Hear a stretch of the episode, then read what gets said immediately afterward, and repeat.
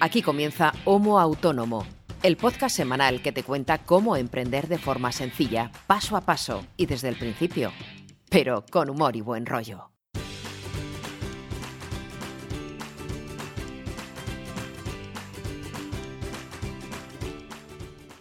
Hola, ¿qué tal? Muy buenas a todos y bienvenidos a este episodio número 61 ya de Homo Autónomo, el podcast de autónomos hecho por autónomos para todos los autónomos, ya sean primerizos o veteranos. En el fondo nos da igual porque todos tenemos las mismas preocupaciones, los mismos marrones, el, mismo formulario que rellenar de Hacienda, la misma papeleta que nos puede caer de, también de la Seguridad Social, en fin, todos tenemos las mismas preocupaciones.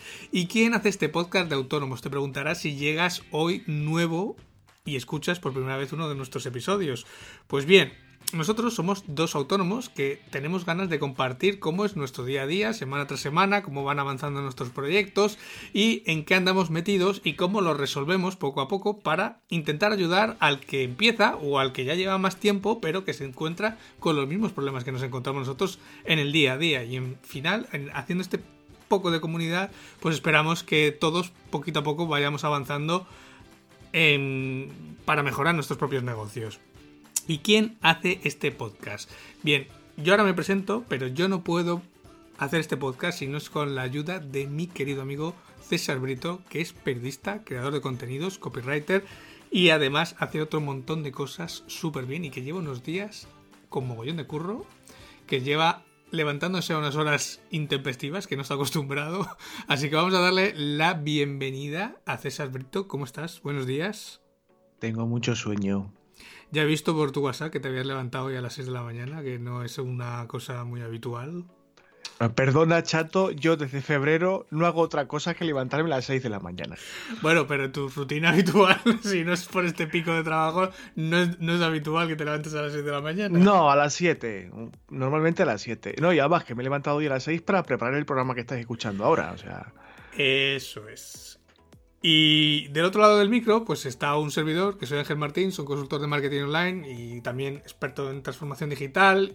Y hago también otro montón de movidas, que las que me suelo meter normalmente. Y tanto César como yo, pues bueno, son los dos presentadores, co-creadores de este podcast, ambos autónomos, en el que hoy vamos a hablar de cómo aprender cosas, ¿no, Brito? He visto la escaleta. Sí, porque, a ver, mm, está claro Ángel, que con todo esto del confinamiento, confinamiento, cuarentena, como lo quieras llamar, está quedando bastante claro que el teletrabajo va a ganar mucho protagonismo a partir de ahora. Ya hablamos del teletrabajo en un par de episodios hace ya un tiempo. Y otra faceta que va a tener mucha importancia es la formación online. No solamente para recibirla, que evidentemente siempre está bien aprender algo nuevo, sino lo que nos importa aquí eh, que es ganarse un poco la vida y, y, tirar para adelante con un proyecto con varios, eh, para que la formación online eh, forme parte de, esa estrategia de trabajo, que pueda ser para quien nos escuche una posible vía de, financiación alternativa. Un dinerito que te puede entrar por ahí, aparte de los productos que ventas, los servicios que ventas o, tu actividad normal. La formación online va a, creo yo, a experimentar un interesante crecimiento y estaría bien estar un poco preparado para ella y saber si se quiere uno meter en eso, saber cómo, cómo montarse un poco la película. Sí, sí, la verdad que, a ver, es un tema que a todo el mundo más o menos le resulta eh, llamativo, eh, porque, pues bueno, gente que ofrece cursos y, formación, pues hay cada vez más. Y claro, es lo, es lo típico. Si este lo hace, ¿por qué no lo voy a hacer yo? Pues bueno, en ese en esa pregunta de por qué no lo voy a hacer yo, también caben muchas posibilidades y muchos pequeños peros o pequeños problemas o pequeños pasos que hay que intentar ver cómo darlos de una forma lo más segura posible, ¿no? Porque al final no todo vale y para que el proyecto funcione, el negocio funcione, pues tiene que estar más o menos bien armado. Sí, a ver, evidentemente cualquier persona, igual que cualquiera puede hacer un podcast, cualquier persona puede montarse un taller online, pero si realmente quiere que ese taller online, que esa formación online o varios si haces más de uno, te reporte ingresos, tienes que tener cuidado con una serie de cosas y tienes que plantearte eh, la iniciativa de forma eh, seria y lo más profesional posible. Y para eso hay que tener muchas cosas en cuenta de las que vamos a hablar hoy. Seguramente eh, vamos a tener que volver sobre este tema en más episodios porque estaba preparando la escaleta y me he dado cuenta de que me ha quedado una turra curiosita y posiblemente vamos a tener que volver sobre, sobre el asunto en breve. Sí.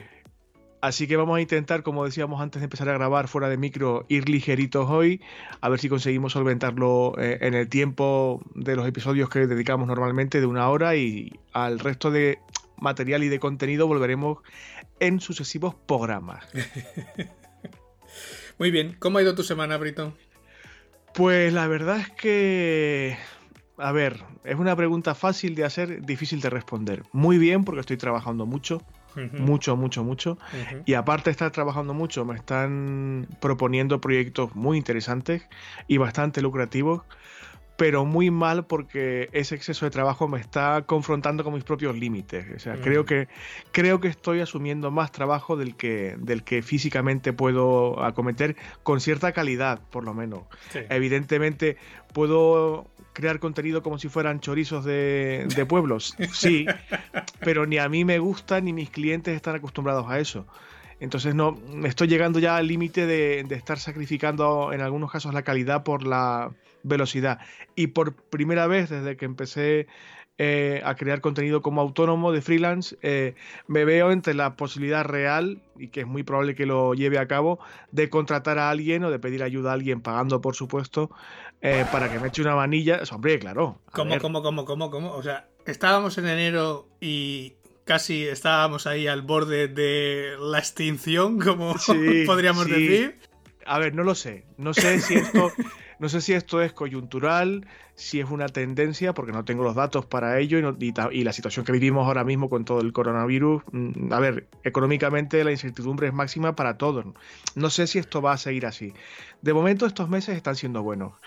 Y, tan buenos como que de verdad me voy a plantear eh, con una persona de mi entera confianza pedirle ayuda para que me, eche una mano y colabore conmigo mano a mano para elaborar el, contenido que tengo que entregar el día 20 algo de mayo y que voy justito, voy justito y necesito algo de apoyo para poder eh, dedicarme a otros proyectos que como te digo son muy interesantes, muy complejos, pero muy interesantes y bastante lucrativos porque es trabajo de una sola vez que requiere mucha investigación, mucha lectura, mucho aprendizaje y, mucho curro, con contenidos muy técnicos y para unos clientes muy, muy específicos, pero bueno, no deja de ser una multinacional global y oye, está bastante bien, pero eso me va a requerir mucho tiempo, tiempo que no puedo dedicar a, crear contenido como hasta ahora y, los plazos siguen donde, donde estaban. Y es probable que tenga que recurrir a alguien para, para que me eche una manilla, por supuesto, pagando las tarifas correspondientes y, todo lo demás. O sea, que es una cosa que, como tú bien dices, a principios de año yo ni me imaginaba, pero la vida es así. bueno, se huele, se huele el dinerito, dinerito. Este verano Brito se va a ir a las Seychelles de vacaciones a este paso. Pues mira, mm, no, pero bueno, ya, ya te contaré fuera de micro lo que me está pasando con los viajes, las vacaciones y el confitamiento. Nada, ya, ya os iré contando porque la cosa no, pinta mal, la verdad. Y, además, y además me ha devuelto Hacienda. Me, ha salido a devolver la renta. Yo todavía, yo todavía no lo he, ni, lo he hecho lo de Hacienda, porque ya bastante he tenido este mes con el trimestre, que como siempre me toca pagar. Eh, Hacienda, hasta que lo que es la declaración de la renta, hasta que no se pase. Yo siempre soy de los últimos. Me gusta eh, postergarlo, ¿no? Porque si, si es a pagar, mm, pues mira, prefiero tenerlo yo en el bolsillo que lo tenga Hacienda. Y si es, a devolver, pues mira. Mm, bueno, mira, de momento no me hace falta y mira, es una alegría que luego me suele dar en junio. Eh, señor Hacienda. Entonces, eh, aparte que es algo que siempre tengo que hacer con. Esto sí que es la única cosa que suelo hacer con gestor, que es la declaración de la renta, porque como ya sabes que tengo bastante eh, proyectos y varias cosas abiertas a la vez, pues bueno, prefiero revisarlo todo con él. Es la única cosa que hago con el gestor. Las trimestrales y todo lo hago yo, pero, pero el caso de la declaración anual mm, lo hago con el gestor. Y bueno, como estos días están un poco hasta arriba, entre ERTES, ceses de actividad, no sé qué, eh, bueno, mm, digo, bueno, cuando se pase un poco el mare magnum, ya, ya lo haré tú, eres de la escuela de mi abuelo que ya el primer día que se abrió el plazo para hacer la declaración ya quería ir a Hacienda a hacer la declaración y, todos, toda la familia diciéndole abuelo que está todo cerrado, que no se puede salir de casa. Que... Yo soy así. Eh, lo heredé de mi padre, que durante muchos años hizo su declaración y la de medio barrio, y que es muy respetuoso con, el tema de los plazos y es de los primeros que la presenta y demás. Y como, como a ti, mm, yo recurro a, a, una gestoría también y les dije, sé que estáis hasta arriba, mm, sin prisa, no hay problema, y cuando podáis pues la presentáis y ya está. Y nada, hace un par de días me han dicho que estaba todo correcto, me han pasado el borrador y nada, me imagino que estos próximos días cobraré. Dinero que reinvertiré de nuevo en, mis proyectos, claro. Bueno, eh, pues eso está muy bien, Bueno, chato, vamos a ver si nos ponemos aquí al lío. Que, si no, tu mujer va a volver del súper, a mí me va a llegar el señor del, del Carrefour a, traerme la compra y nos va, nos va, a pillar aquí a los dos. En Bragas. Tal, cual. A ver, como te decía antes, el confinamiento ha destapado que hay necesidad de, meterse en el mundo digital de forma seria, para trabajar y también para enseñar y para aprender. Eh, la formación especializada, y por especializada quiero decir focalizada en aspectos muy concretos y casi siempre vinculados con el mundo digital, pero no solo, puedes enseñar a hacer magdalenas, por ejemplo. Mm. Eh, está muy demandada, tú lo decías antes, hay muchas alternativas y muchas vías de aprendizaje, pero lo va a estar más todavía. Creo yo, vaya, nadie puede hacer eh, vaticinios, yo no me fío de nadie que diga con demasiada seguridad qué es lo que va a pasar, pero aplicando el sentido común, todo pinta que esto vaya a demandarse mm, bastante en el futuro. A ver, yo ya lo llevo diciendo un par de años, incluso lo digo en clase, aunque sea echar piedras contra mi tejado, y es que la formación presencial tiene los años contados. Y esto es así, o sea, eso de que tengan que ir 30, 40, 50 personas, desplazarse todos los días, ir a un aula, estar allí metidos, es que no tiene sentido. Yo estoy, estoy totalmente de acuerdo contigo. No sé qué plazo de tiempo, pero que, que, hay que prestarle atención a la formación online, eso está clarísimo. Y como te decía antes, si quien nos está escuchando tiene un proyecto de emprendimiento o está montando un negocio o se dedica a cualquier actividad que él o ella considere que puede recibir bien una parcela por lo menos orientada a la formación online, no sé, porque se dedica, pues como algún oyente nuestro que fabricaba calzado, por ejemplo, pues a lo mejor puede hacer algún tutorial o dar algún tallercito sobre una técnica en particular que él aplica en su proceso de fabricación o cualquier cosa. Y por supuesto la gente como tú y como yo que se dedica a, evidentemente al entorno digital, pues con más motivo, ¿no? Si quieres plantearte esto, el episodio de esta semana te va a interesar. Como te decía antes, esto va a ser bastante largo, creo, el, contenido general, por decirlo así. Hoy solamente nos limitaremos a dar un par de consideraciones previas que yo creo que es conveniente tener en cuenta antes de, ponerse a ello. Y si te decides a dar el salto, pues el tema de los materiales teóricos, los apuntes, lo que te va a servir a ti y a tus alumnos o alumnas para seguir el curso, cómo prepararlos más o menos, ¿no? Darle un, par de consejitos que son sencillos, pero que hay que tenerlos en cuenta. Y ya en el futuro ya hablaremos de eh, los vídeos, el audio y, y demás asuntos que ahora trataremos. A ver, lo primero que tienes que tener en cuenta es que la formación online cualquier cosa que quieras poner en marcha de estas características, tienes que diseñarla y, digamos, ponerla en marcha y crearla desde cero, vaya. Eso te va a dar muchísimo trabajo, muchísimo trabajo porque es una labor eh, que es tediosilla y que cuando se empieza desde cero y no tienes casi ninguna base sobre la que edificar esa formación, pues te va a llevar tiempo y esfuerzo, pero al mismo tiempo es muy agradecida. Una vez que tú diseñas un taller o varios talleres que te ha llevado lo que te digo, pues mucho tiempo, mucho esfuerzo, redactar el material, preparar las evaluaciones, los exámenes, el material de apoyo, la bibliografía, todo eso lleva muchísimo tiempo, es muy esforzado, pero una vez que lo haces, ya está hecho. Una vez que tienes tu formación bien estructurada con todo tu material y la subes a la plataforma que hayas elegido para que esté disponible eh, para los alumnos y alumnas, ya está. La gente se matriculará, pagará por recibir esa formación y tú recibirás una cantidad de dinero de forma recurrente. Cuanto más tiempo esté disponible ese taller o ese curso en la plataforma de turno, más tiempo recibirás dinerito.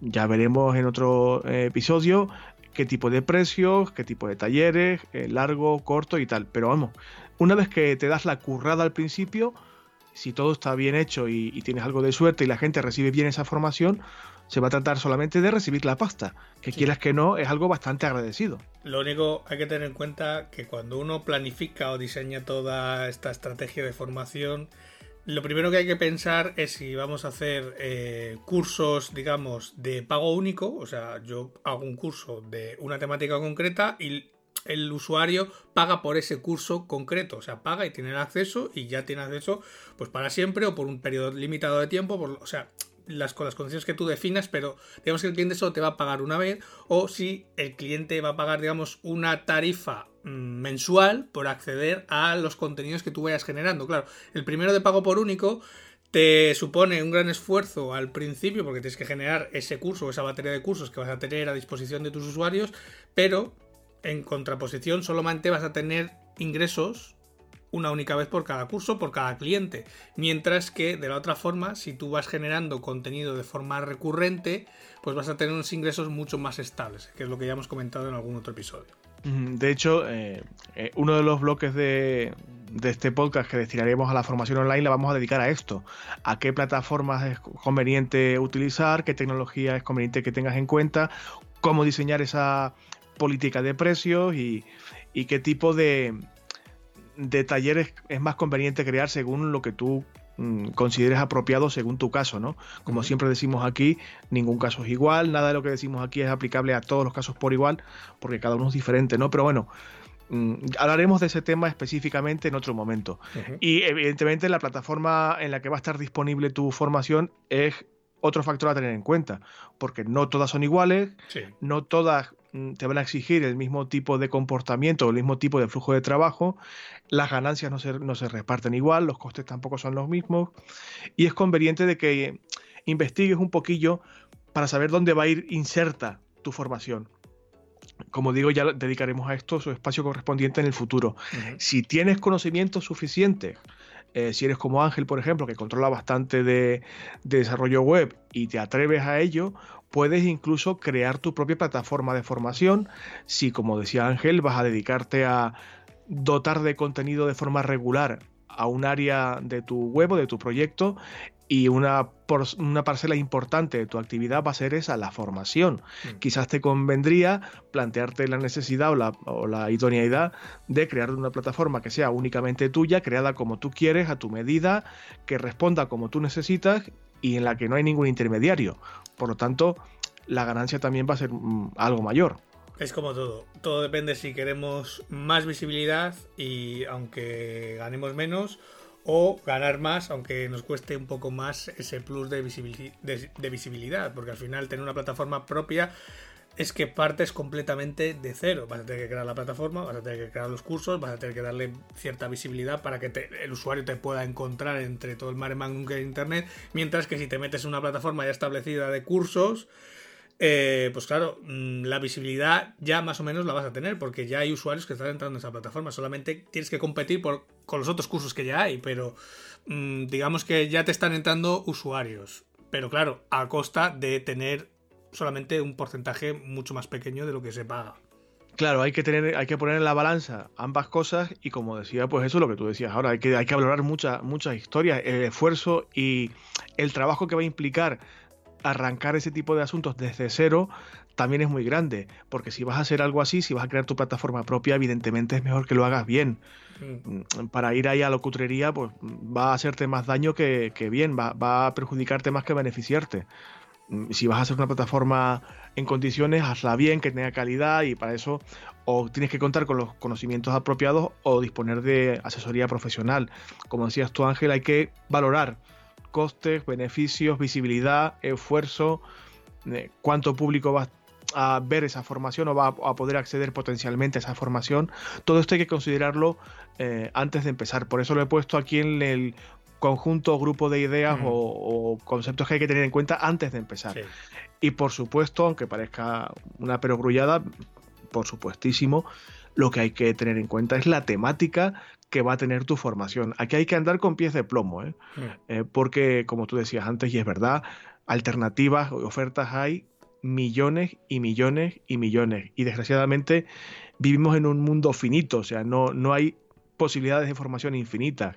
Lo que sí hay es posibilidades infinitas de especialización. Pero para eso, para saber si tu formación debe ser general o generalista o más especializada, tienes que, como harías con cualquier otra cosa eh, en, la que te embarques, estudiar un poquito dónde estás, qué, mercado es el que vas a penetrar. Mm, tienes que ver un poco qué es lo que se está ofertando, dónde hay más demanda, dónde hay más cantidad de formación, si se, acopla bien a lo que tú pretendes enseñar o no, si tú puedes mm, especializarte un poco, y esa era otra de mis ideas aquí previas, aportar valor a través de la especialización, ¿vale? Hay un montón de cursos, no sé, sobre me lo estoy inventando sobre la marcha. WordPress, por ejemplo. ¿Vale? De acuerdo. Ya, ya, pero es que yo controlo mucho, mucho, mucho. Seguro que estoy entre las 20 personas que más saben de España de este plugin en particular. O de esta dinámica en particular. ¿Vale? Pues créate un taller muy cortito, pero muy, muy específico sobre ese plugin y ese flujo de trabajo. De todos los que hay, eh, talleres y cursos, me refiero, dedicados a WordPress, solamente habrá uno o muy pocos dedicados a ese área eh, en particular y el nicho de público, de usuarios que están interesados o que podrían estar interesados en ese taller, en esa formación, eh, aunque es pequeño, sí estarían dispuestos seguramente a pagar un dinero interesante porque es un conocimiento muy especializado. Claro.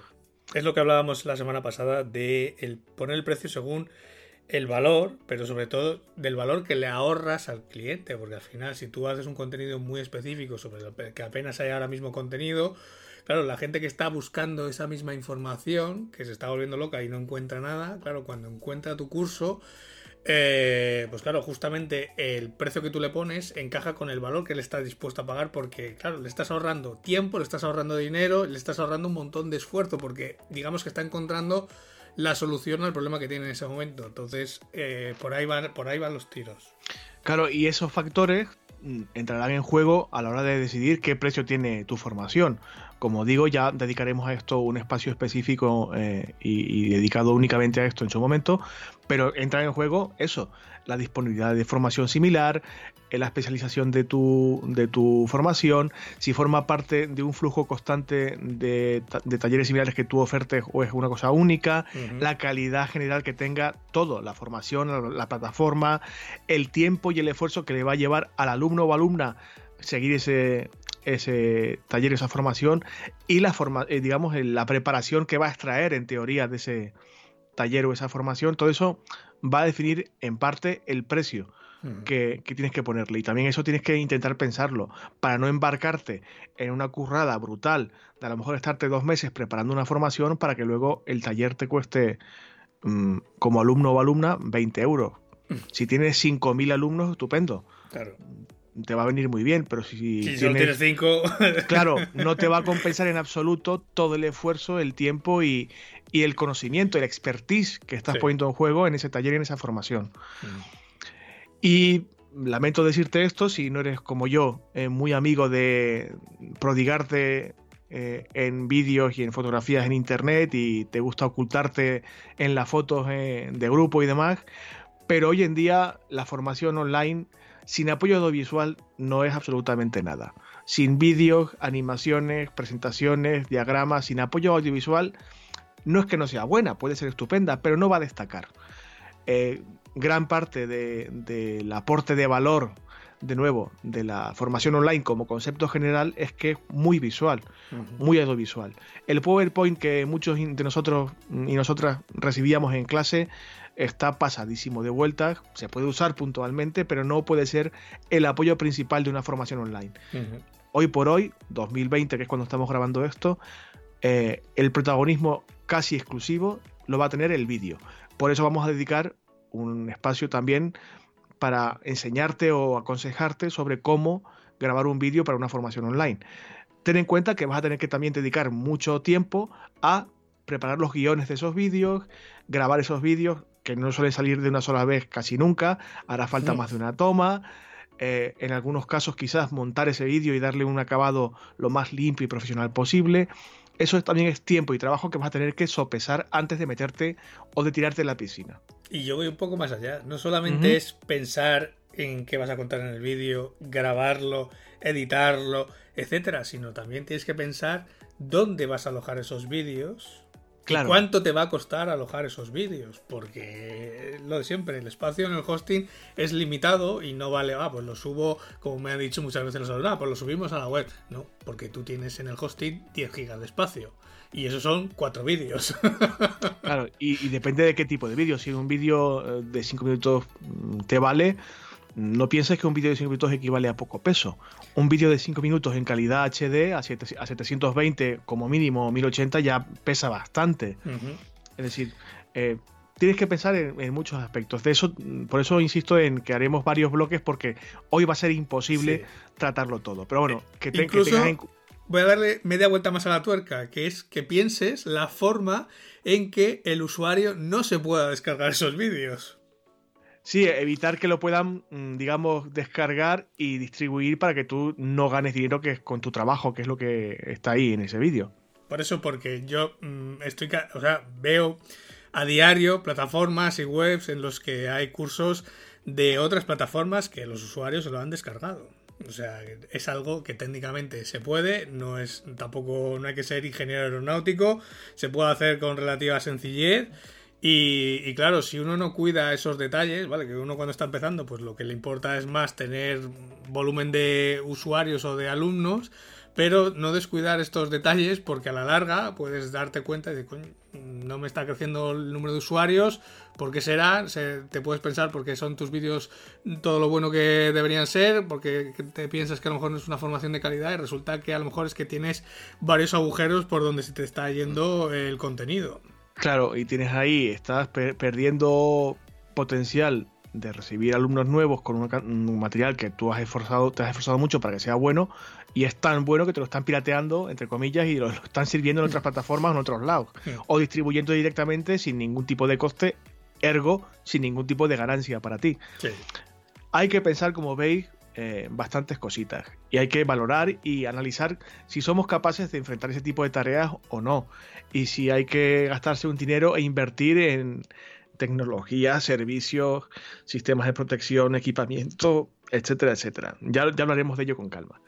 Y por supuesto, también hay que considerar que el, meterse en la formación online, eh, aparte del tiempo que implica el crear la formación y en hacerla funcionar y que sea Mm, válida y que sirva para algo a tus potenciales alumnos y alumnas, eh, tienes que estar disponible para tus alumnos. Como profesor tienes que tener una vía de contacto como mínimo para poder tutorizar las clases que vas a impartir y responder dudas, guiar, asesorar, eh, responder eh, a lo mejor cuestiones, incluso corregir exámenes si tu taller lo, plantea ese, ese modelo. Y eso también requiere, insisto, tiempo tiempo que vas a tener que encajar en tus cajitas de tiempo en la agenda semanal o mensual para luego no desatender a tus alumnos. Si uno se apunta a un taller online que está bien, pero por el motivo que sea te atascas en un tema, en un módulo o en una cuestión de tipo práctico y tu profesor o profesora nunca está disponible, mm, posiblemente no acabes el taller, no lo recomiendes o incluso puedas pedir una, un reembolso del, precio de tu matrícula, porque no, estás recibiendo lo que se supone que una formación eh, implica. Es que esa quizás sea la diferencia entre el contenido gratis que puedes encontrar en YouTube, ¿vale? Que puedes encontrar prácticamente, yo creo que ya de cualquier cosa, aunque bueno, sí que yo es cierto que hay algunas veces que me encuentro eh, alguna excepción y casi no encuentro contenido cuando estoy buscando alguna herramienta Em, hay veces que me encuentro como que no hay. O sea, ayer anoche estaba viendo, por ejemplo, un, un sistema de gestión de servidores, que también es muy nuevo, es cierto, y solo encontré dos vídeos en YouTube. Solo dos vídeos en todo YouTube. Y dije yo, ostras, digo, ¿cómo es posible? Digo, que nadie más todavía lo esté eh, usando, lo haya probado, o lo. Y me quedé, o sea, me quedé sorprendido por la poca cantidad de vídeos que había. Pero la diferencia entre los vídeos de YouTube es que están ahí, son gratis. Tú puedes preguntarle al que ha hecho el vídeo en un comentario y él te responderá o no te responderá. Si quiere o no quiere, no está obligado. Mientras que cuando tú pagas por un curso, pues claro, la diferencia está en ese soporte, en esa ayuda, en esas preguntas que tú puedes hacer y que te van a ser contestadas. Claro, ahí está el valor, o lo que debemos poner en valor, ese soporte que vas a tener a diferencia de todo el contenido que puedes encontrar por internet, que es Juan Palomo, yo me lo guiso, yo me lo como. O sea, prueba error, tú pruebas y si te funciona bien y si no, pues búscate la vida. Claro, y si vas a, si vas a ofrecer ese plus, ese extra a tus potenciales alumnos y alumnas, tienes que tener en cuenta que tienes que responder o digamos llegar al listón o estar a la altura. Y eso implica por supuesto, preparación por tu parte y, digamos, conocimientos suficientes como para poder responder a las dudas que te planteen y tiempo para poder dedicarle. A lo mejor el tiempo pueden ser un par de horas a la semana para responder correos o no sé, o un día a la semana, o una tutorización en tiempo real, una videoconferencia grupal, hay, hay muchas modalidades, pero tienes que tener en cuenta que ese trabajo, entre comillas, ese esfuercillo extra y el tiempo que eso implica, también va a entrar en juego, en la ecuación, vaya.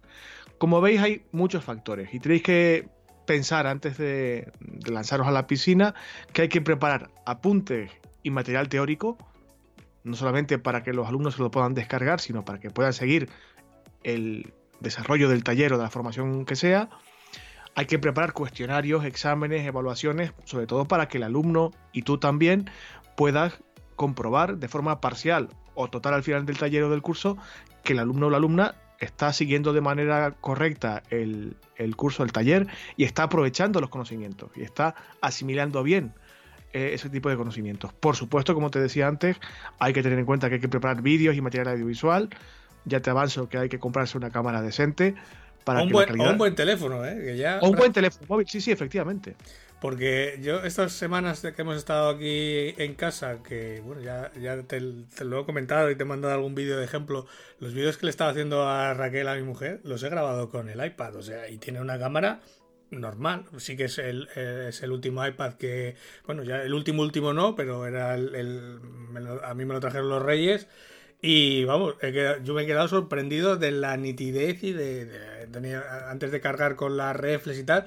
Mira, probamos el primero con el iPad, vi que quedaba perfecto y mira, además es una gozada porque grabas, directamente lo editas en el propio iPad y fuera, lo, lo, lo renderizas y listo. Cuando hablo de equipamiento de vídeo, pienso también en ese tipo de tonterías que uno no piensa que le van a hacer falta y a veces sí que hacen falta. Hablo de un trípode, un fondo para tener detrás de la, de la cámara si no tienes un fondo apropiado uh -huh. o si quieres ocultar infidelidades, como ha pasado recientemente. sí. eh, quiero decir, hay cierto tipo de accesorios o, o, pijadinas que a lo mejor si no te paras a pensarlo o no tienes experiencia en este tipo de cosas, no, no, te das cuenta de que te van a hacer falta. Evidentemente, con un móvil, un iPad, como dices tú, una cámara reflex o una cámara de vídeo un poco más normal, puedes uh -huh. hacerte un vídeo de, de, relativa calidad. Pero quizás tienes que tener en cuenta si lo vas a grabar en tu casa, en un espacio que no sea tu casa, en exteriores, en interiores, si va a haber buena luz, mala luz, si vas a necesitar iluminación externa eh, extra o no. Mm, en fin, y el siguiente punto, que también lo tenía aquí en la lista, el audio de esos vídeos. El audio mm. es importantísimo. Sí. No solamente la calidad de imagen, porque los alumnos no se van a quedar pasmados por verte a ti, por muy guapo o guapa que seas. Están ahí para recibir conocimiento. Y eso es a través de la comunicación oral, de lo que tú les vas a contar y las imágenes, diagram diagramas, esquemas, vídeos de ejemplo que les vas a mostrar lo que tú les cuentes, por muy bien que se vea, no, no tiene tanto valor. Lo que tú, eh, lo que ellos escuchen y vean como contenido, digamos, core de la formación, sí. El vídeo, la imagen y el audio tienen que ser lo mejor posible. Sí. De eso hablaremos, insisto, en el eh, episodio del podcast que dediquemos a los vídeos online. Hay que tener en cuenta que también hay que preparar casos prácticos, ejemplos, ejercicios, etcétera, que puedan complementar la teoría que eh, impartas en el taller o la formación. Y a veces esto lleva bastante tiempo. ¿eh? Si, si, tu formación o, o, tu taller es de un área muy especializada, a veces cuesta mucho trabajo encontrar casos prácticos y en la mayor parte de las ocasiones tienes que crearlos tú también sí, desde cero. Sí. De hecho es lo que más se tarda muchas veces. Por eso que hay que tener en cuenta que esto eh, hay que prepararlo bien y, y, tienes que prepararlo y vigilar la calidad de ese, de ese material también. Y por supuesto bibliografía y material de apoyo o complementario, lecturas, eh, material audiovisual, películas, podcast, lo que quieras. Pero ese material complementario también hay que tenerlo disponible y bien masticado. Vamos a intentar que eh, dependiendo del tema del que se trate la formación, sea contenido y bibliografía y material actualizado, no hace referencia a un libro descatalogado que no van a poder encontrar o que lo que cuenta ya no, es, no se aplica con tanta perdón, verosimilitud como ahora mismo, porque hay más autores o más teorías o lo que sea, hay que tener en cuenta que esa bibliografía hay que prepararla también.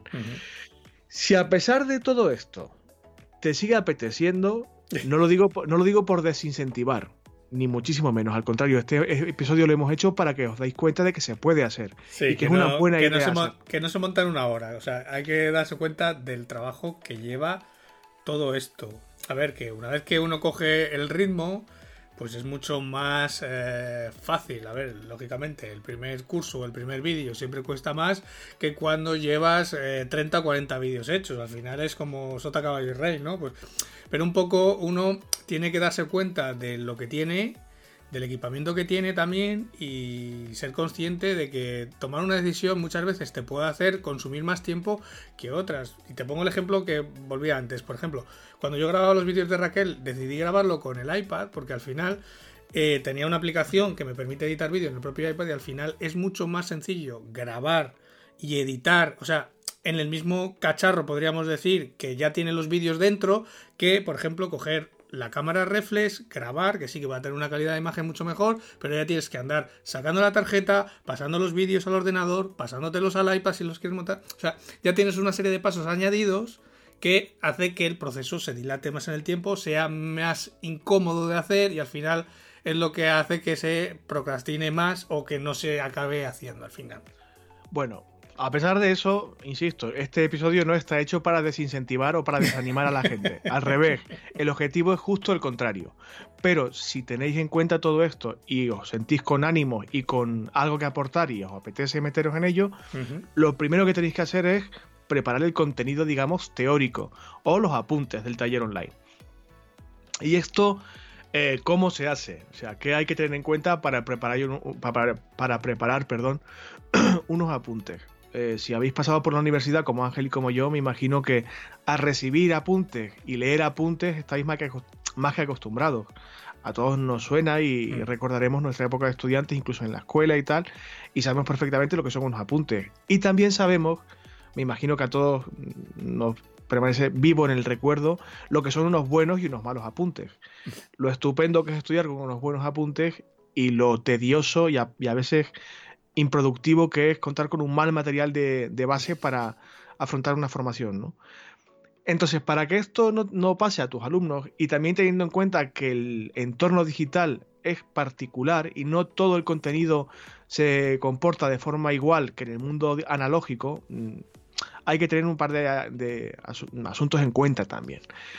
Lo primero es elaborarte un esquema completo del curso digamos, hacerte una idea general de tu curso al completo, de principio a final, y saber de qué va a tratar ese taller o ese curso, de principio a fin, para saber cómo puedes dividir esa materia en bloques o módulos. No vas a dar el taller de golpe, ni mucho menos, sino que vas a separarlo por temas, partes, módulos, bloques, como lo quieras llamar. Cada uno de esos módulos debería poderse eh, estudiar por separado por lo tanto, tiene también que contar con su propio esquema. Insisto, esquema general y esquema de cada módulo o tema. ¿Por qué? Porque a cada módulo o tema debe corresponderle su propio vídeo. ¿Vale? Para que luego se pueda ver, repasar, estudiar, volver a ver, etc. Eso hay que, digamos, plantearlo en un papelico para organizarse. Tienes que tener en cuenta también el tiempo de estudio que cada tema o módulo le va a llevar al alumno o alumna que es quien importa. No tanto el tiempo que te va a llevar a ti elaborarlo, sino el preparar, el estudiar ese tema en particular, leerse los apuntes, ver todos los vídeos, hacer todos los ejercicios, eh, buscar información si es necesario. Eh, eso en tiempo, ¿cuánto es? Mm. Ese tiempo total es un poco el que va a marcar, eh, para que me entendáis, el, peso en créditos lectivos que tiene ese taller o esa formación. Para que os hagáis una idea, una hora de formación docente, una hora de nuestro trabajo eh, de impartir clase equivale en páginas de apuntes aproximadamente a unas 25 páginas, unos 25 folios de texto a un cuerpo normalito de 11 puntos. Esos son 25 mm, páginas, una hora aproximadamente, que está bien unas lo que se llama 20 pantallas virtualizadas, que no es una diapositiva, sino el contenido que entra en una pantalla virtualizada. Para que os hagáis una idea del volumen y la equivalencia en tiempo de horas formativas y horas de horas lectivas. Yo no cumplo, yo no cumplo ese ratio. Lo estaba pensando ahora, yo no cumplo ese ratio porque con la tendencia que tengo a irme por los cerros de Úbeda con los ejemplos y los casos, eh, que engancho unos con otros, al final la hora entra mucho menos contenido. Alumnos y alumnas de Ángel, chicos, chicas, yo no puedo hacer nada. Yo, esto es lo que más o menos los especialistas en formación online eh, suelen recomendar y es, digamos, una, un ratio reconocido en el gremio. Yo, si dijo un, un extraterrestre dando clase, no tengo la culpa, de verdad, lo siento mucho. Eh, importante y por eso decía al principio que recordamos malos apuntes de posiblemente profesores cuestionables. Redacta el material con un lenguaje sencillo, ¿vale? O sea, aunque la materia de fondo de la que estés hablando sea técnica, no abuses de tecnicismos, porque se supone que la gente que está recibiendo tu formación está ahí para aprender, ¿vale? Y no sabes qué nivel tiene la otra persona, salvo que hagas un test previo para hacerte una idea de, de qué nivel de base traen, que es una cosa que puedes hacer si quieres, pero bueno. Utiliza frases cortas, ¿vale? No tanto a nivel telegrama, pero que el lenguaje general sea Mm, ágil, sea fluidito. me imagino que también recordarás haber recibido alguna clase de estas plomisas. Me imagino que Ángel recordará incluso algún profesor que hemos compartido él y yo. Que las lecturas en las clases de sus apuntes, porque eran eso, lecturas de sus apuntes, no explicaban nada, eran ideales para echarse la siesta porque era soporífero. Sí, doy fe. Entonces, eh, como me imagino que tú también tienes ese recuerdo cuando ibas al colegio, al instituto o a la universidad, procura evitar ese, esa dinámica para tus potenciales alumnos y alumnas. Lee en voz alta lo que estás escribiendo o lo que has escrito para comprobar qué ritmo tiene ese texto. No te dé vergüenza, no te preocupes que nadie te va a escuchar. Estás haciendo pruebas para ti mismo o para ti mm. misma para comprobar qué impacto tiene ese contenido en el alumno o en la alumna. Si te resulta más fácil, te puedes incluso grabar para comprobar qué soniquete, qué ritmo tiene ese texto. Y acortar, si es necesario, las frases, los párrafos, etc. A, eso vamos ahora, porque el lenguaje que se usa en, casi todo en general, pero en este caso en la formación online, marca mucho el impacto final que tiene el receptor, en este caso el alumno o la alumna. Eh, las frases que no sean complejas, por favor. No, no uses construcciones demasiado alambicadas, muchas comas, frases subordinadas. No, no, no, no. Limítate a lo que funciona cortito y al pie. Sujeto, verbo, predicado y siguiente. ¿Vale? No tampoco abuses de gerundios, adverbios, subordinadas con voces pasivas. Todo lo más fácil, simple y entendible posible. Mm, no tienes que impresionar a nadie, ¿vale? Tu formación online, tu curso online está para que una persona que no conoces aprenda no para que diga, ¡buah!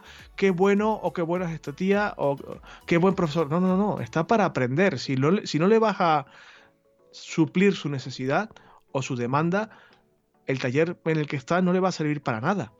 Sí, sí, unos vídeos estupendos, un tipo que habla muy bien, vale, habla muy bien, pero no me ha enseñado nada. Se trata de que la persona que recibe tu formación aprenda. Céntrate mucho más en el fondo de lo que estás contando que en la forma. Evidentemente la forma hay que cuidarla. No puedes contar las cosas de cualquier forma ni explicar las cosas de cualquier forma. Como decía Ángel, es mucho más fácil después de 5, 10, 20, 50 vídeos y talleres que el primero, pero intenta que todo sea lo más sencillo y fluido posible. Y eso viene marcado desde la construcción del material ya de eh, didáctico o los apuntes, vaya.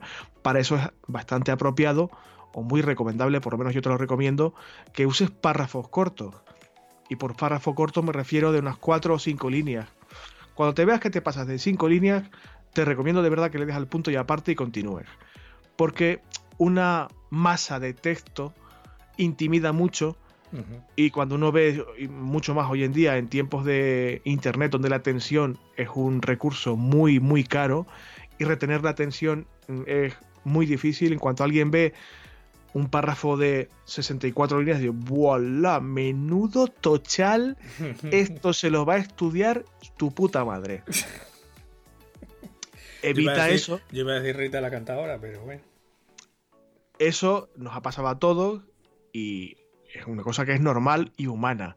Evítalo usando parrafitos cortos en tus apuntes. Y si tienes que dividir el tema en seis bloques en lugar de en tres, pues estupendo pero que, el, alumno también perciba cierto avance cuando está estudiando, porque no se le haga muy pesado. A pesar de eso, no es nada recomendable que uses material de relleno. Eh, bueno, tengo que cumplir no sé cuántas horas de formación, porque me he planteado al principio que iba a durar este taller tantas horas, las que sean, y resulta que no tengo que contar mm, tanto como yo pensaba. Pues voy a meterle aquí paja a Manta y voy a contarle aquí mi vida. No, no, porque eso, aunque creas que no, se nota. Y vas a conseguir causar el efecto justo contrario al que se persigue cuando uno imparte una formación, que es que la gente desconecte o directamente se cague en tus muertos. y te diga, vale, pues si el tema 1 es así, ya el tema 2 ni me lo miro. Si me está metiendo tanta paja, tanta información insustancial y que no es útil en este tema, ya el siguiente paso. O le va a costar seguir esa formación en particular y va a ser como una, carga un castigo. Se trata de que la persona que esté con tu formación y, o tu taller o lo que sea, aprenda y se divierta lo máximo posible, que lo vea como algo productivo y válido para él o para ella, que no, no sea una tortura. ¿Qué tienes que decir al respecto? Que estoy completamente de acuerdo, que la formación online, por lo que se tiene que caracterizar es por ir al grano, no por meter paja. Porque para meter paja ya está la formación reglada. ¡Ule! Palito a la formación reglada, así, sin pedirlo ni nada. No, pero, a ver. pero es verdad, o sea, yo esta conversación ya la he tenido muchas veces con los alumnos, que me, siempre, como yo doy clase a alumnos de último curso, siempre me preguntan qué, qué máster de marketing online me parece mejor, peor, tal y cual. Y siempre les digo lo mismo, digo, a ver, digo, no estudies ninguno. Digo, pero yo tengo mi, porque yo tengo mi creencia y mi razón de que lo que va a estudiar durante un año en un máster lo va a aprender en tres semanas leyéndose dos libros. El resto es paja. Bueno, ten en cuenta que no todo el mundo es tan inteligente como tú, ¿eh? Pero bueno, sí, estoy totalmente, estoy totalmente de acuerdo. Y siempre les digo lo mismo. Digo, mira, sácate la certificación de Google Analytics, de Google AdWords, de Facebook Ads. Digo, ya vas a saber mucho más de lo que te van a enseñar en el máster. Digo, porque precisamente, justamente lo que no te van a enseñar es eso, lo cómo manejar esas herramientas y cómo hacer cosas con esas herramientas. Te van a enseñar mucha teoría. Pero es que la teoría la tienes en los libros, la tienes en Google, la tienes en muchos sitios. Y cuando necesites mirarla, la buscas y miras lo que necesites saber. Pero lo que te van a pedir realmente es saber hacer cosas. O por lo que la gente se mueve normalmente es por querer saber hacer cosas, no por saber muchas cosas. Y eso, la formación reglada, sigue todavía en querer enseñar muchas cosas. O sea, para la gente que quiere saber muchas cosas, pero en realidad no enseña a hacer cosas. Claro, y yo creo que, bueno, ese es un debate que no corresponde hacerlo aquí hoy, pero que posiblemente lo hagamos. Es posible que muchas personas que, como decíamos al inicio del episodio de hoy, eh, vean la, oportunidad que plantea la formación online y quieran trasladarse a ese contexto, a ese entorno, cometan el error de equiparar la formación a lo mejor que ya han dado o que están acostumbrados a impartir, que es analógica, y trasladarla sin más al mundo digital y se van a dar la hostia de su vida. Porque no es, las reglas no son las mismas, no rige el mismo tipo de dinámica en este entorno digital, pero bueno, insisto, es un debate que no, que no, primero nos va a causar mucho, muchos problemas y nos va a traer muchos enemigos en el, en el, sector universitario y formativo, pero, eh, no, no, pero ya hablaremos de ello en, otro momento. Eh, ya para ir terminando, porque casi llegamos a la hora, eh, temas también de, de praxis, casi que de truquitos de redactor. Y esto, como yo soy creador de contenido, sé de lo que estoy hablando. Cuando tituléis los temas o los módulos de vuestros apuntes o de vuestra formación, usad títulos que, como decía Ángel ahora, vayan al grano y que expliquen realmente de qué va ese tema. No te regales en títulos mm, crípticos, súper largos, eh, con no sé cuántos subtítulos. No, no, no, no. Vete al grano. Por ejemplo, si tuviera que dar una clase online para explicar lo que os estoy explicando aquí hoy y tuviera que hablar de esto que estamos hablando ahora, que es la creación de los apuntes online, el tema en concreto debería llamarse los apuntes de las clases online, dos puntos, cómo prepararlos. Fin. Porque explica justo eh, de lo que trata el asunto. Y se acabó. No te andes regalando con títulos ahí que quedan súper poéticos y súper literarios, pero que no cuentan nada. Eh, tema 15. ¿Por qué mm, Galadriel en su viaje a no sé dónde? ¿Qué me estás contando? O sea, ¿de qué va esta movida? Claro, pero volvemos a lo mismo, porque el usuario que, que utiliza formación online normalmente quiere ir al grano y si tú en el título del módulo de la lección mm, pones exactamente de lo que va, pues el usuario ya se puede hacer una idea realmente de lo que se va a encontrar. Entonces cada uno ya es libre de decidir, vale, esto yo ya me lo sé, me lo salto, voy a otra parte o otra lección, a otro módulo que realmente me interesa más, que no sé o que quiero aprender. Esto ya me lo sé, ¿para qué lo voy a volver a ver o para qué lo voy a ver? Vale, a lo mejor te enseña algo que no sabías, pero digamos que le das unas pistas al usuario de lo que puede ver, de lo que necesita ver, de lo que puede saltar. O sea, cada uno puede ir un poco directamente a lo que le interesa. Mientras que si pones títulos pues muy rebuscados o que no dicen claramente de lo que va esa lección, ese módulo, pues claro, al final estás obligando al usuario a que empiece a ver el vídeo. Claro, cuando ya lleva dos minutos se da cuenta de, ah, coño, esto ya me lo sé, eh, para, vuelve para atrás, vete a otro módulo. O sea, al final lo que estás haciendo es molestar al usuario, ¿no? La experiencia del usuario no es muy buena. Y la misma, el mismo espíritu eh, también sostiene el siguiente consejo que, os iba a dar, que es que cada tema o cada episodio, cada asunto de vuestros apuntes o material didáctico debe contar con una introducción, lo primero, donde se explique esto mismo, qué puede esperar el alumno al meterse en ese tema en particular, en ese módulo, eh, y, explicar si tiene el tema subapartados o, o va a desarrollar varias ideas, pues que lo vea desde ahí. En este tema vamos a tratar de esto, de esto, de esto otro, y se lo hará de este, este y este concepto. Y luego ya desarrollas el material, el, digamos el contenido teórico de, ese tema. Cuando uses un término que consideras que el alumno debe saber porque es importante, usa el término y acto seguido, sin nada más, explica lo que significa ese término. ¿Vale? Si es necesario hacer una definición, la haces. No des nada por sentado porque quien está recibiendo tu formación lo que quiere es aprender y no tienes por qué Mm, asumir como que esa persona ya sabe que ese término o, ese, o esa eh, abreviatura o ese anglicismo significa esto o se usa para esto otro. Explícalo todo, sobre todo la primera vez. Una vez que ya lo has explicado, ya lo puedes utilizar durante el resto del texto de los apuntes con más libertad porque se supone que ya lo has explicado antes, ya el alumno lo ha visto y lo sabe. Pero detente en cada definición, en cada término técnico, en cada anglicismo, en cada concepto importante.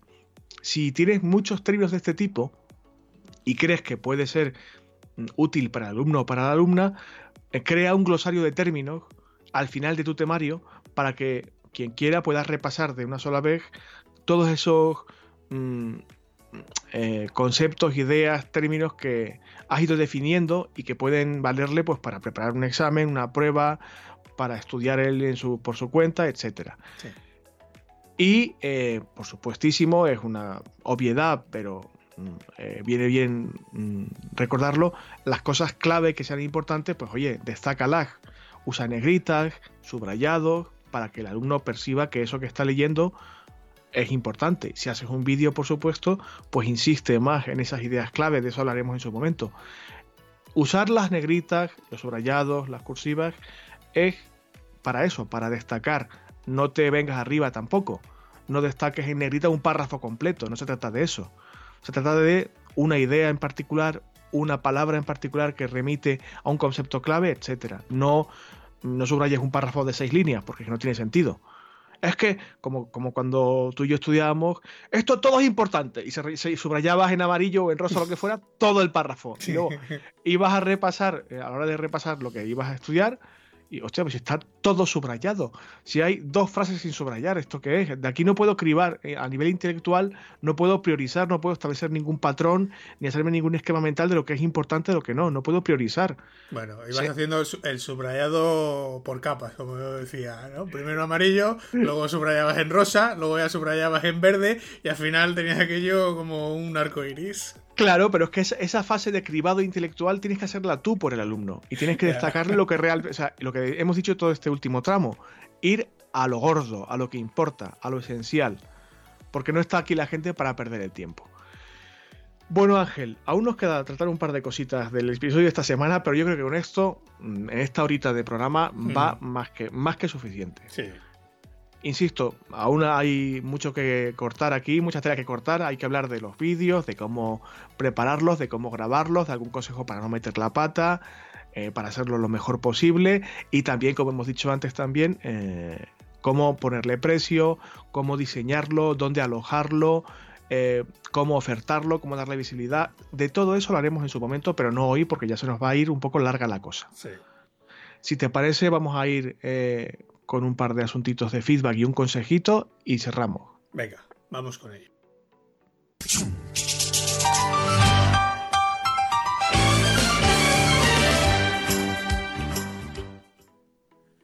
Bueno, pues resulta de que un oyente de este programa, Sune, a quien enviamos un, saludo de Nación Podcast, la productora de podcast eh, amiga de este programa, ha puesto en marcha, lo he visto esta mañana mismo, eh, una plataforma de formación justamente que se encarga de convertirte, si estás escuchando esto y te interesa, en un podcaster como Sune o como nosotros mismos.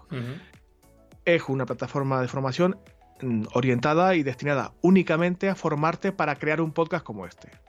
No como este de bueno o de malo. a ver, eh, un podcast de lo que tú quieras darle un vistacito porque está muy bien. Sunet lleva mucho tiempo eh, haciendo tutoriales, dando cursitos y talleres de este, de este tipo de forma a lo mejor mm, no tan cohesionada y ya se ha tirado a la piscina, cosa que creo que es un acierto enorme. Sune ha hecho muy bien eh, y se ha mm, lanzado a crear esta plataforma única orientada, como os decía antes, a un tema muy especializado. Quiero hacer un, podcaster, un podcast, pero no tengo ni puta idea. ¿Vale? Pues Sune te enseña cómo hacerlo cómo, cómo organizarte, cómo definir el tema, qué materiales comprar, qué equipo comprar, cómo grabar, cómo editar. Todo eso lo ofrece Sune en Quiero ser podcaster. Darle un vistacito, por supuesto, como todo lo que recomendamos aquí, dejaremos el enlace en las notas del programa para que si os interesa, pues le dais un, un ojillo. Sune, por cierto, a ver si un día, macho, te vienes aquí con nosotros y charlamos de podcasting o de lo que quieras, que, que lo que tú haces y lo que hacemos nosotros tiene mucho que ver. Aparte, que me consta que nos escucha, ya sabes Ángel que nos ha recomendado varias veces, nos, ha, invitado a, participar en iniciativas suyas, digamos que es de los oyentes hardcore. Eh, enrollate y vente un día, hombre, que no te cuesta nada. Sí, además estaba viendo ahora la plataforma y bueno, él ha optado por eh, autoalojarse su contenido. Por lo que estoy viendo, eh, es una plataforma que la, él tiene autoalojada. Yo le metería algunos mm, pequeños ajustes porque le veo por ahí que todavía, bueno, lo, tiene todavía en beta, pero le queda pulir algunos detallitos para, para mi gusto. Bueno, eso ya, tú hablas con él, os cogéis de la manita y ya las consultorías mutuas, eso como queráis vosotros. Pero no, de verdad que tiene muy buena pinta. Además, sí, sí la verdad que sí. He visto así un poco el guion de contenidos que hay y los, y los eh, temas que hay y tiene buena pinta. Y yo ah, me consta que Sune es un auténtico especialista de este tema, eh, es majísimo y sabe muy bien de lo que habla. Si os interesa hacer un podcast incluso para vuestro proyecto, si queréis mm, eh, introducir un podcast en vuestro proyecto, aparte de llamar a una productora como Elena Martín, que es amiga nuestra, y pedirle que os lo haga, también podéis aprender vosotros a, hacerlo. Y me apetecía recomendarlo porque es que me he entrado esta mañana y debe de haber sido algo de hoy mismo, o sea, fresquísimo. Y por otra parte, tenemos un poquitito de feedback. No mucho, pero bueno, un poquitito. Bueno. Nuestro amigo Rubén, que ya ha contactado con el programa alguna vez que otra, eh, nos ha mandado a mí, en concreto por Instagram, que no es la vía apropiada, pero bueno, como es Rubén, se le permite, porque es súper majo. Rubén, alias el manitas del marketing, el mejor URL ever. Eh, nos ha dado las gracias específicamente por los episodios que estamos dedicando a las políticas de precio. Nos comentaba en el mensaje que, bueno, ha tenido una experiencia no ideal con un cliente, porque es el típico cliente que le habrá presupuestado X, lo que sea, y le está pidiendo X más 54, y debe ser el típico cliente pesado que le da mucha guerra, que pide más de lo que está pagando, etcétera, y, y se ha dado cuenta Rubén, seguramente, uy, le he puesto el precio muy bajo para la guerra que me está dando.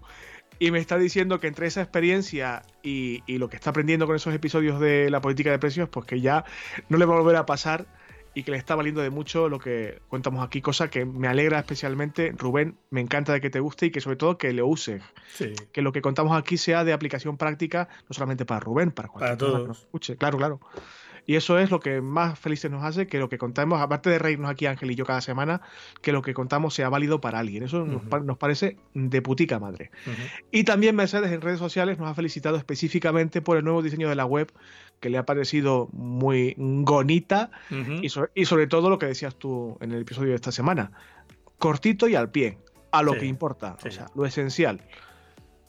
Sí, y evidentemente, como, como ya dije eh, en su día, esto es mérito de Ángel únicamente. O sea, todo lo bueno que pueda tener la web, aparte del diseño chulo, es mérito de él. Así que todos los parabienes para Ángel. De Pero hecho, bueno. mm, no lo he comentado al inicio del episodio, porque hemos saltado directamente al tema de la semana, pero lo mismo la vuelvo a migrar de servidor porque he encontrado otra, otro sistema que me gusta más que el que está puesto ahora. Así que lo mismo, esta semana la vuelvo a migrar de servidor. Nadie notará, nadie notará nada, pero bueno, yo... Exacto.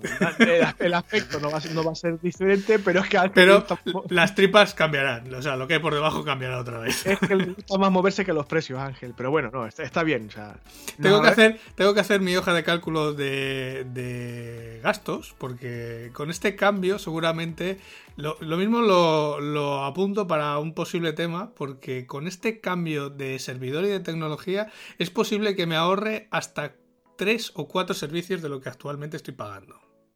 Oye, pues mira, al listado de temas que vamos con- Incluido Zapier, incluido factura directa, incluido algún otro más. O sea que, Eh, y son mi- grandes players con los que yo estoy trabajando ahora mismo, que he encontrado eh, alternativa, podríamos decir, free.